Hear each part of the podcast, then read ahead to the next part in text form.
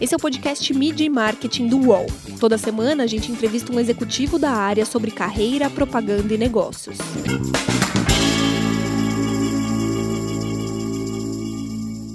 Como a pandemia ajudou a digitalizar o marketing esportivo no país? Marketing esportivo é entretenimento ou não é? E atletas são vistos como marcas? Meu nome é Renato Pesotti e para falar sobre esses e outros assuntos, a gente recebe o Eduardo Baraldi, que é CEO da Octagon Brasil. Tudo bem, Eduardo? Prazer estar contigo. Fala, Pesotti. Obrigado pelo convite aí. Fico honrado de participar do, de um podcast que já passou tanta gente relevante aí do mercado de marketing eh, e de outros mercados. Então, é um, é um prazer falar aqui com você hoje o esporte depende muito da relação do público com as marcas, né? Como que a quarentena mudou isso já e como vocês estão tentando antecipar para o pós-pandemia, né? Vocês estão tentando também digitalizar um pouco mais o setor. Como vocês estão trabalhando isso aqui no Brasil? É, assim, Pesotti, o, o, mercado esportivo, ele, assim como vários mercados, mudou, né, com esse, com a quarentena, com a pandemia, ou mesmo com a pós-pandemia, que a gente fala muito em pós-pandemia, a gente ainda está vivendo ela, mas ela tem transformado muito é, a forma como a gente trabalha, assim, e, inevitavelmente vou ter que entrar um pouco naquele, no que já virou um clichê de falar do novo normal, mas ele está aí no mercado esportivo, assim como no entretenimento, de fato a gente está tendo que se reinventar, né, não pelo fato de que necessariamente a pandemia tirou as pessoas dos, dos estádios ou que impediu de algum, por um certo tempo das competições de continuarem acontecendo, mas pelo fato que eu acho que nesse período fez a gente refletir muito, assim, repensar muito dos modelos num, num processo de autoavaliação.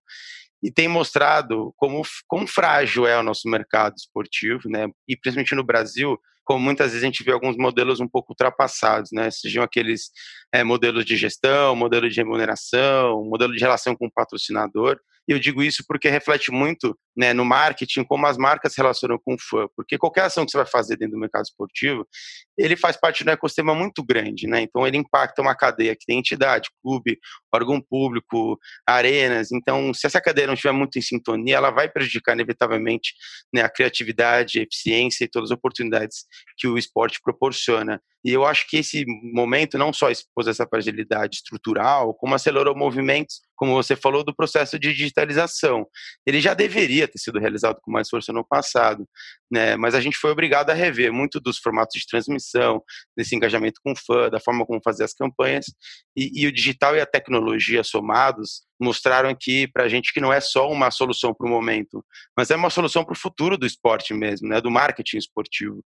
É, e felizmente eu vejo que é, parte da nossa cadeia aqui tem entendido isso e visto como uma oportunidade de que o digital foi para o mercado esportivo assim quase que a, foi a descoberta da pólvora assim.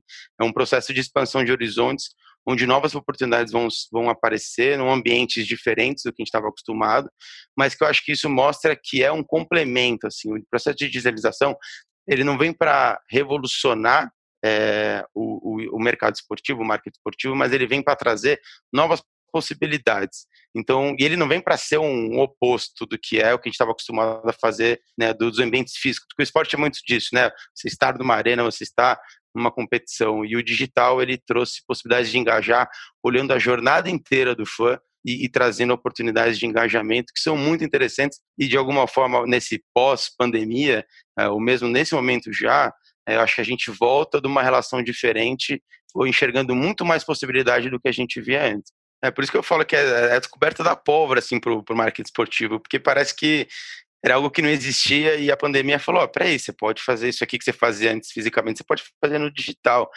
Então, assim, eu acho que foi um, um choque positivo, mas que mostra que você consegue fazer ações tão legais quanto, às vezes até melhor, porque você ganha muito mais escala, você fala com públicos diferentes, você consegue complementar a experiência que nem todo mundo tem a possibilidade de vivenciar na, na, na pele ali, no, no, no, físico, algumas coisas que o esporte proporciona e que as marcas utilizam muito desse ambiente. Então eu, eu só vejo com bons olhos, mas é como você falou, a gente precisou da pandemia chacoalhar a gente para poder entender que, que a digitalização ela era necessária há muitos e muitos anos. Mas, enfim, acho que a gente tem que olhar para frente e ver que talvez a gente está utilizando aí mais com motivo ruim, mas trazendo um resultado positivo para o esporte. E agora falta um pouco também. A próxima missão agora é, de repente, explicar isso para as marcas. Né? Eu queria que você contasse para mim um, um, pouco da atuação da Octagon, quais são os principais clientes, o que vocês estavam fazendo de legal no pré-pandemia, o que vocês estão tentando fazer, fazer agora daqui para frente. Boa. Bom, a gente já é uma agência, na verdade, norte-americana, né? Nasceu em 84 nos Estados Unidos, hoje já está presente aí em mais de 20 países. E no Brasil a gente está desde 2009, né? A gente, nos Estados Unidos, principalmente, ela nasceu com uma como core mesmo, a consultoria esportiva. Lá é um mercado muito maduro, né, onde o esporte já é algo muito cultural, o investimento das marcas, e normalmente, historicamente, né, o que o Octon sempre fez foi ajudar essas marcas a entrarem no esporte de uma forma efetiva, né, conseguindo entender a marca, os valores e os desafios de negócio, e em cima disso desenvolver plataformas, mapear e negociar patrocínios e construir toda essa estratégia de investimento no esporte para conseguir criar essa relação duradoura com o fã. No Brasil, a gente também nasceu assim, em 2009 para 2010, a gente pegou o início daquela da década de ouro que o esporte passou, que começou no PAN em 2007, no Rio de Janeiro, e foi até os Jogos Olímpicos de 2016, e a gente começou também muito é, com essa visão de contribuir para as marcas. Então, por seis, sete anos, a gente viveu isso muito com grandes clientes, com os dois picos do esporte no Brasil, que foi a Copa e os Jogos Olímpicos, conseguindo aí ajudar esses grandes clientes a trazer um, uma, uma otimização do patrocínio e uma, e uma alavanca daquilo que a gente via como inserção dentro do esporte. Né, depois desse período, a gente começou também a, a investir não só na parte, né, e durante também isso, a gente não só fez a parte de consultoria né, estratégica, como começou a olhar toda a régua, né, do de A a Z, para expandir também para ativação, BTL, Experiential, as diferentes as mil nomenclaturas diferentes que tem para falar sobre é, o marketing promocional e etc. Então a gente começou também a executar muito desses, desses projetos, né, indo de ponta a ponta, e depois também num processo começou a expandir para o entretenimento, né, Rock in Rio, Tomorrowland, CCXP, etc. Então a gente vem aqui num processo né, de expansão, né, de olhar basicamente três grandes pilares aqui de atuação, que é o lado da consultoria, primeiro, segundo o experiential e o terceiro a parte de atletas que a gente também gerencia a imagem de alguns. E o que a pandemia está fazendo é a gente né, acelerou também o nosso processo, a gente é, fala, é, muitas vezes critica o nosso mercado, mas a gente muitas vezes faz as mesmas coisas, né, que é também utilizado a pandemia como um processo de aceleração da, da, da, expansão daquilo que a gente consegue fazer para as marcas, então também da digitalização, do uso da tecnologia, então a gente vinha organicamente e acelerado agora para conseguir ter mais ferramentas para atender essas marcas que estão inserindo no esporte ou no entretenimento, é, mas também a gente começou a observar que a gente tem um papel de ser ainda mais protagonista no nosso mercado, então muito dessas críticas que a gente faz, é, a gente também deveria olhar não como um crítico, mas como alguém que pode contribuir para a profissionalização do mercado esportivo e de entretenimento, né? E, e como a gente contribui isso para que isso seja é, que vá para o próximo nível. Então a gente passou nesse nesse momento a cada vez mais ter produtos próprios assim. Então isso começou lá atrás quando a gente foi criou o nosso camarote, né? No, junto com a Coral Sampaio é, e por dois anos realizou na, na Sapucaí. A gente junto com a Globo fez os jogos eletrônicos escolares e outras coisas que a gente está desenvolvendo, mas, por exemplo, na pandemia a gente criou o nosso podcast também, para a gente poder falar para nosso, para nossa indústria e juntar nomes relevantes para falar de diversos pontos de vista sobre as paixões que as pessoas têm, que é, a gente fala muito sobre não só esporte e treinamento, mas com passion point, né, que são é, paixões que as pessoas têm por, por certos, é, pela cultura, pela gastronomia, pela arte e qualquer modalidade esportiva. Então a gente começou a entender que a gente pode produzir conteúdo proprietário para profissionalizar e para trazer é, opiniões relevantes, como também produzir conteúdo é, educacional. Então a gente criou o World Football Summit, que foi aí uma, uma edição totalmente digital, onde a gente trouxe a, o melhor da indústria do futebol para discutir o futuro do esporte. O Corinthians está é, para fechar um contrato de, de naming rights que é pouco comum no Brasil, né? É, eu queria que você me falasse um pouco das possibilidades que a empresa não pode deixar de aproveitar. Né? Quais são os exemplos de outros locais do mundo que podem ser aproveitados e utilizados como benchmarks numa negociação como essa? Bom, Pesote, eu vejo com muito bons olhos essa possível novidade que vem do Corinthians. Né? Os name rights é, são uma ferramenta é, muito boa para o clube, porque gera de fato uma nova receita considerável e, e para a marca que a consegue, que consegue de fato gerar uma visibilidade junto do clube, né? no caso do Corinthians, que é uma grande audiência do futebol nacional. Então, quando você olha outros mercados é, como o norte-americano é, e o mesmo europeu, esse formato de naming já existe há um tempo e tem um amadurecimento principalmente pelo fato que ele toda a cadeia envolvida ele entende a importância do, desse ativo, né? dos clubes e das entidades que entendem as contrapartidas e trabalham para que esse investimento tenha um retorno em outras frentes, como em conteúdo de ativação, como na criação da cultura, para que o estádio não pegue eventualmente o apelido ou outro nome, que são discussões que já foram recorrentes aqui também,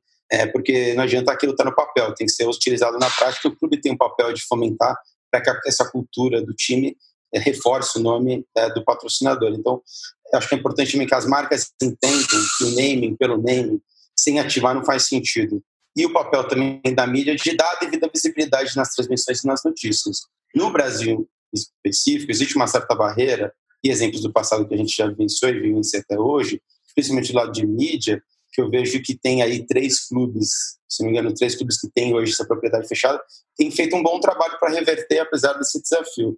Então, acho que para o Corinthians isso é um golaço, se de fato concretizar, e ele vai ter que fazer sua parte agora. E para a marca que for, e para o bem do mercado, para ter um, case positivo, a gente tem que essa novidade possa se tornar mais frequente, tem que tomar cuidado para que essa cadeia toda colabore. Então, essa discussão de mídia que já está rolando, é, de fato consiga mudar o panorama não só para o Corinthians, mas para todos, e que a marca sabe explorar esse 360. Então, pensar que é, o, o, é só patrocinar, você precisa pensar eventualmente no retorno de mídia que pode ou não ter de acordo com essas negociações que vão ser geradas, mas pensar que isso não pode estar no nome do estádio, para não virar cenografia, e ou só ir para um site, enfim, não é assim que funciona. Tem que explorar a arena como um todo, conquistar o torcedor para ele também jogar no seu lado. E pensar, claro, como são 20 anos, 30 anos, 10 anos de patrocínio eventualmente, pensar no longo prazo. Então, tem cases muito legais como do City, do Arsenal, do Juventus, da Juventus, do Bayern, conseguiram ter sucesso nessa propriedade e patrocinador Você falou do, dos anos de ouro né, do marketing esportivo no Brasil. A gente viveu, sei lá, quase 10 anos de que as pessoas falavam muito disso muita empresa abriu, né, não só de marketing esportivo, mas de live marketing, né, de, de para ativar as, a, os patrocinadores e a grande maioria delas fechou, né? Você acha que isso foi, foi uma estabilização normal do mercado? Teve, o mercado não se profissionalizou tanto quanto poderia ter se profissionalizado também. Você fala da, da, do protagonismo da Octagon também. É, você acha que a gente podia ter ido um, um passo à frente na profissionalização do mercado, olhado para alguns exemplos que estão que tem fora do Brasil e ter ido até lá? Ou você acha que, que seria mais ou menos aconteceu o que mais ou menos era esperado mesmo no país? É, depende, assim, a gente tem aquilo que a gente esperava ver e tem aquilo que a gente sabia que ia ver no Brasil, né? De, sabendo de todas as dificuldades que a gente enfrenta aqui. Assim, eu acho que a gente viveu essa década de ouro e de fato era o melhor trampolim que a gente tinha né, impulsionador para o mercado esportivo crescer. Se você me perguntar, puta, ele cresceu, ele cresceu. Eu acho que quando você olha estruturalmente o mercado esportivo, arenas, entidades, instituições, foi uma grande decepção.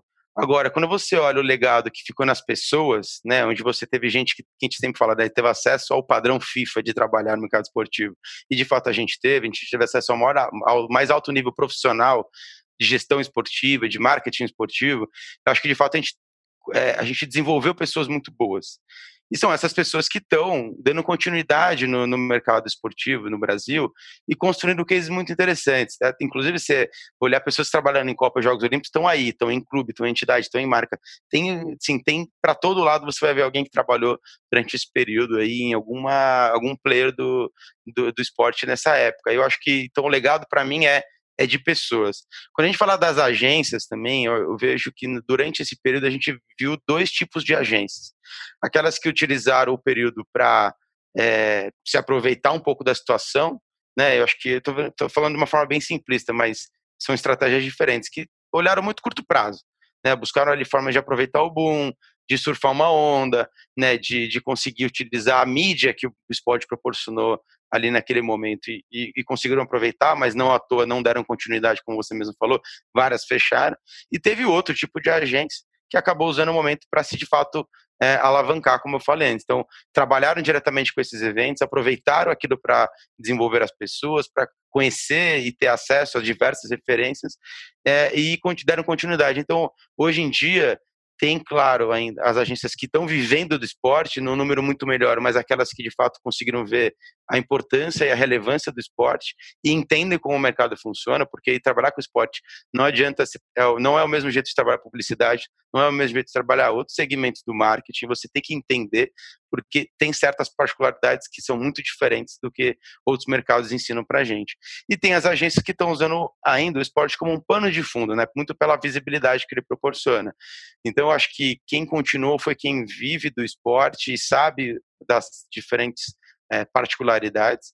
E até a gente que eu me, acho que a gente né, se enquadra em, em, em, ter aproveitado o momento e hoje viver do esporte olhando ele 360 de conseguir até ajudar nessa banalização do termo mercado marketing esportivo porque é, a gente quando vai falar de ações né, de, de, ativação dentro do mercado esportivo, a gente começa a competir com uma, um pool de agências muito grande. Só que você também tem que saber que mesmo numa ativação específica, você tem que entender o contexto. É, e assim como você olha campanhas, tem uma confusão do termo entre marketing esportivo e mídia no esporte. É, marketing esportivo é diferente de mídia. Marketing é usar o esporte como ferramenta para construção de marca, de propósito, de, de, apoio a uma causa, de se aproximar do público, de gerar receita, né, seja com patrocínio, licenciamento, campanha, conteúdo, experiência. E mídia é você usar aquilo como né, um momento específico de visibilidade. Então, se você não souber diferenciar essas coisas, é, você vai ter as agências de publicidade que vão fazer campanha utilizando com mídia, mas tem agências de marketing esportivo que vão olhar o 360, onde você vai criar relações duradouras. Então, você tem que pensar no esporte como longo prazo nesse sentido. Então, eu acho que no final do dia, tentando responder essa pergunta de jeito mais prático, é que eu acho que quem sobreviveu é quem conseguiu entender que não é para amadores o mercado esportivo, mas que a gente veja muito amadorismo, mas não é para amadores quem é que vai conseguir trazer resultado aqui dentro desse âmbito. Mídia e marketing volta já. Prepare-se eu, Otaviano Costa e o UOL trouxemos um programa de tele... Não, não, peraí, melhor. Um laboratório de entretenimento. O Otalab no. Sim, um programa ao vivo com participação de famosos, anônimos, colunistas do UOL e muito conteúdo do Brasil e do mundo. Essa mistura de elementos será ao vivo, na home e em todas as redes do UOL. Anote aí para não esquecer, viu? A nossa experiência será toda quinta ao vivo. Vem comigo, Otalab no. Recebe salário, faz transferência, pagamento, recarga de celular e até empréstimo, tudo sem taxa. PagBank, a sua conta grátis do PagSeguro. Baixe já o app e abra sua conta em 3 minutos. O marketing esportivo ele tem como se desvencilhar do entretenimento ou hoje é praticamente uma coisa só, né? Antigamente a gente dizia que o esporte era uma coisa, entretenimento é outra, mas na verdade são coisas que não são mais indissociáveis, né?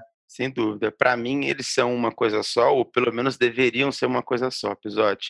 É só você olhar os cases de sucesso, né? Nos Estados Unidos, que é a maior referência do mercado esportivo no mundo.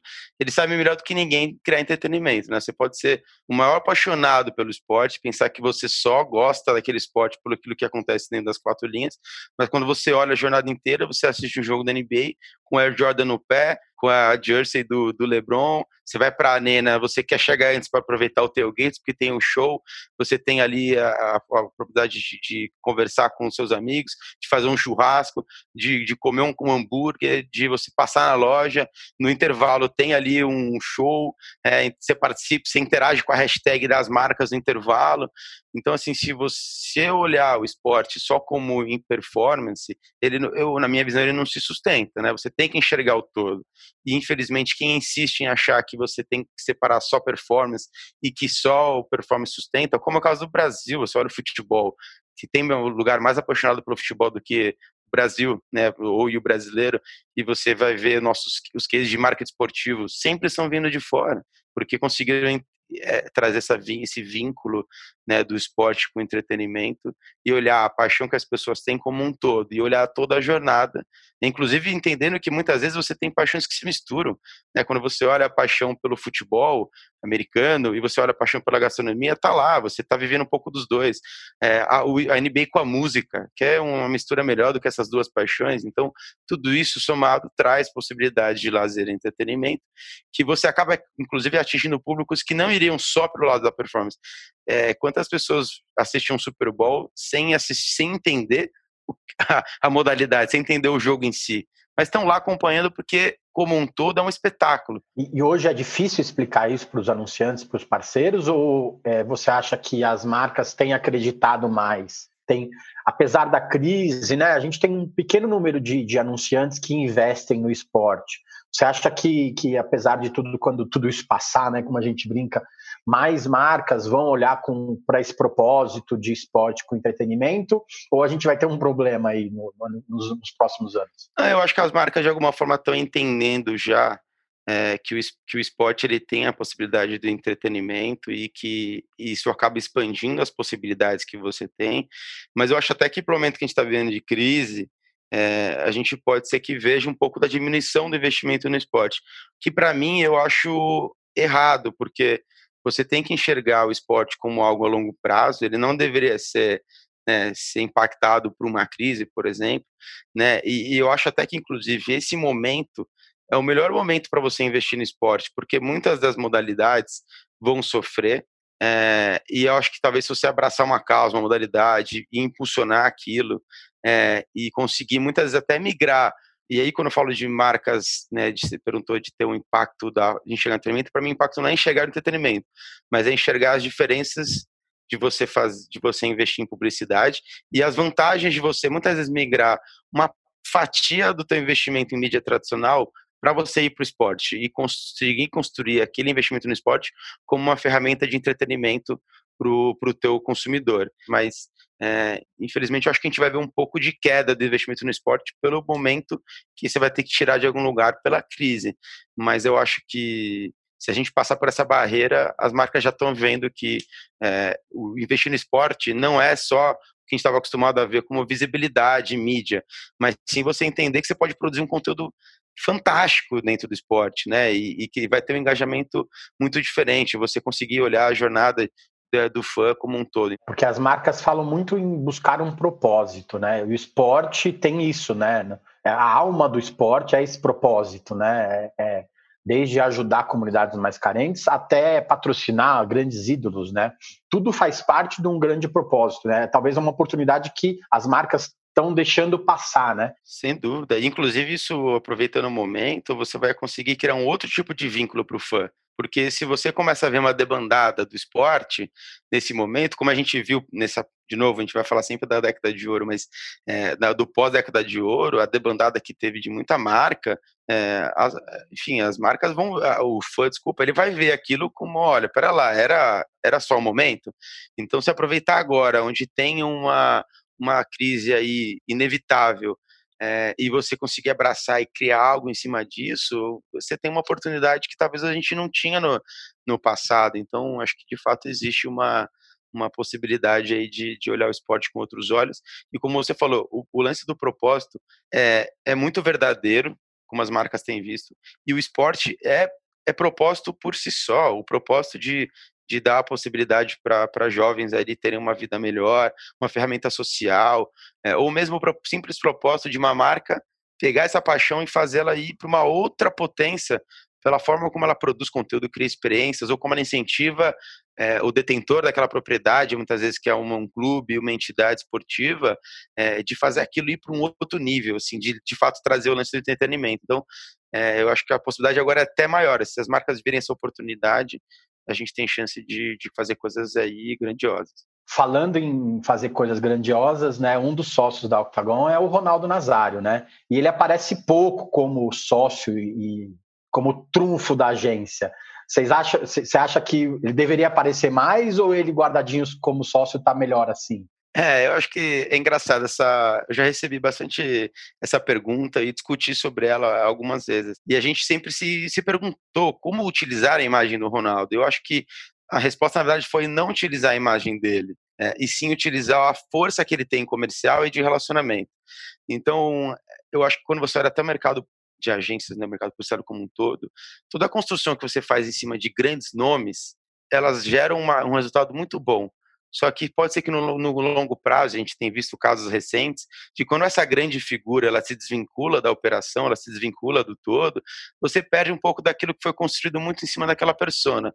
Eu acho, inclusive, nossa sociedade como um todo, o mercado publicitário, por consequência, está vivendo um momento de desfragmentação do poder, né? desfragmentação da voz, desfragmentação é, de, de todo mundo ter um poder de, de, e uma autonomia de mudar nosso mercado. Então, acho que nesse momento que a gente vive isso, a gente tentar fazer o inverso e construir tudo em cima da imagem do Ronaldo, é, talvez não seja a melhor estratégia. Então, gente, eu quero construir, né, no caso eu, pelo momento que eu estou vendo aqui dentro, eu quero construir o Octagon com a força que ela deve ter como Octagon, como valores de marca. E o dia que eu não estiver mais aqui, que ela continue com a mesma força, assim como o Ronaldo não estiver aqui, que continue com a mesma força. Então, acho que a gente, é, a gente pensou muito mais ter um super trunfo comercial, então ele já trouxe contatos que ele tem, ele consegue conectar qualquer pessoa do mundo, isso é fato. Quero preservar a imagem dele, como quero preservar a imagem da Octagon, que já veio com uma imagem né, que já vem construindo, carregando uma história global também. Então, acho que nossa opção foi muito mais usar poder de relacionamento comercial do que a imagem, porque a gente acaba preparando o terreno para o que vier pela frente, assim. Então, acho que isso foi algo que a gente pensou desde 2016, 2017, quando o Ronaldo entrou, e vem se permeando, por isso que a gente não vê tanto ele como representante da agência, e muito mais o homem por trás do negócio. Vocês tomam conta de imagem de atleta. Hoje é mais complicado fazer isso por conta da, da, dos inúmeros pontos de contato de rede social, é o tempo inteiro tendo que pensar no que o atleta vai falar, no que o atleta vai postar. Talvez no, no, antigamente era mais fácil lidar com isso, hoje tem que ter é, conteúdo o tempo inteiro, né? 24 por 7, como você falou, é Instagram, é Facebook, é Stories, é Snapchat, é TikTok. O cara tem que criar um monte de contato. Hoje é mais difícil pensar nisso, ou os atletas se tornaram mais fáceis porque eles sabem da importância disso também? Eu diria que se tornou mais fácil, na verdade, se tornou ainda mais completo um trabalho de construção da imagem do jogador. Então, quando a gente fala de um jogador, um atleta, uma celebridade, enfim, um ativo que você quer construir, você tem que ser visto como uma marca também. Se você se vê como uma marca, meio que o caminho está andado, porque você tem que construir os valores dessa marca, o posicionamento, o propósito, tudo que a gente tem falado aí também tem que ser visto dentro da, da visão de um atleta, né, de, de, um, de um asset. E, e para construir uma marca, hoje você tem muito mais ferramenta. Então, você tem as redes sociais, é, você tem é, sai muito mais notícia, é, você tem uma, uma, enfim, as coisas que a gente tem visto, por exemplo, com o Neymar, ele construiu tudo aquilo usando o Instagram dele. No passado, ele precisaria da relação com o veículo, eventualmente, para poder construir, através de PR, aquilo que ele, como ele gostaria de ser, ser visto ou como dentro do momento da transmissão. Né? Então, acho que agora você tem muito mais ferramenta para se engajar com teu, com teu fã, né? você construir ali milhões de pessoas que querem saber aquilo que você consome, aquilo que você fala, aquilo que você vive. Então, acho que as possibilidades são muito maiores, mas você tem que ter muito mais vontade, porque se você deixa de fazer você fica para trás, então tem gente fazendo muitas vezes que nem é tão não é tem não tem tanta performance quanto você, mas se vende muito melhor. Muitas vezes tem marca que está preocupada mais com boa imagem do que o melhor dentro de campo. É, e, e, você tem que estar tá afim de fazer aquilo. Então, se você passar pela barreira vontade de ser uma, uma referência na, na como imagem, você tem muito mais possibilidade. Claro, é, você também está muito mais suscetível a críticas. Então, a, a, foto de você eventualmente numa, num evento pré-concentração pode vazar, é, um comentário numa rede social pode gerar uma, um, uma grande repercussão. Então, acho que ao mesmo tempo, é os dois lados da moeda, assim, ao mesmo tempo que você tem muito mais possibilidade de ferramenta de engajamento, de construir a sua imagem como como marca, é, você também está correndo ali, você tem um, um, teto de vidro onde você tem que tomar cuidado com todos os passos que você dá. É, ficou mais fácil, mas ficou mais difícil. Resumo ficou é mais esse, fácil, né? ficou mais difícil, exatamente. Basta saber aproveitar essa oportunidade da melhor forma. Queria que você me citasse uma campanha ou uma ação de marketing que você olha e fala assim, nossa, queria muito estar tá nessa, queria ter muito, muito ter feito isso também. É, sabe que tem uma, eu não tenho uma, talvez uma ação publicitária ou de marketing, mas tem uma, tem um projeto que eu falo dentro da Octon que eu queria muito ter feito, que, que foi o documentário do Jordan, né, o The Last Dance. Assim, é, foi o, para mim ele materializa um pouco do que para onde o mercado esportivo tem que estar, tá, né? Um, um, documentário que depois de, de duas décadas é, foi disponibilizado, mais na verdade, né, três décadas foi disponibilizado, é, com um conteúdo tão relevante do esporte, com a visão da, de como as marcas é, se aproveitaram daquele, desses momentos, de como você se constrói o grande ídolo, da importância do conteúdo, da importância de você dar acesso para aquilo que acontece no backstage, né, e de você conseguir saber disponibilizar isso de um jeito tão relevante.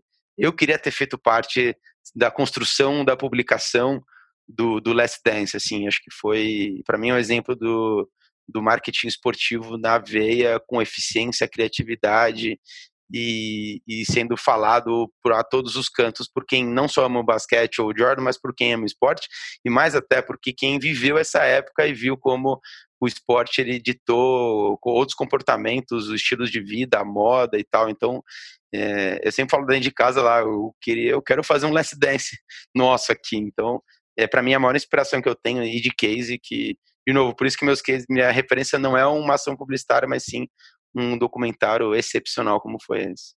É, para quem quer assistir, é o arremesso final, né? ESPN e Netflix, né?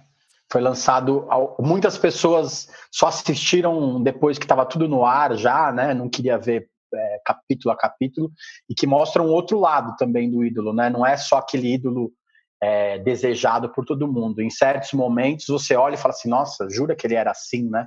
A gente está falando de, de, né, de, gestão de atleta, né, de imagem, talvez a, com redes sociais tão em evidência naquela época, talvez ele tivesse sofrido, talvez ele tivesse mais ferramenta, como a gente falou antes, mas ele pudesse ter sofrido aí com algumas coisas que a gente não imaginava que existiam, como você falou. Então, de novo, é tudo sobre construção de uma marca. E ele soube construir por um momento. Então, ele também tem que saber como é que constrói hoje, sabendo que o momento é outro. Então, para mim é uma referência em vários aspectos. Legal, Baraldi. Obrigado pelo tempo, viu? Boa sorte aí. Obrigado, Pesote. Foi um prazer bater esse papo com você. De novo, com parabéns pelo podcast, você ter conseguido aí construir aí é, conteúdos tão relevantes. Falou tanto de conteúdo aqui. Você criou o seu sabendo quem é o público e sabendo trazer as pessoas certas. Então, parabéns. Valeu, gente. Semana que vem tem mais. Os podcasts do UOL estão disponíveis em todas as plataformas. Você pode ver a lista desses programas em wall.com.br/podcasts. Mid Marketing tem reportagem e entrevista de Renato Pesotti, edição de áudio de João Pedro Pinheiro e coordenação de Juliana Carpanês.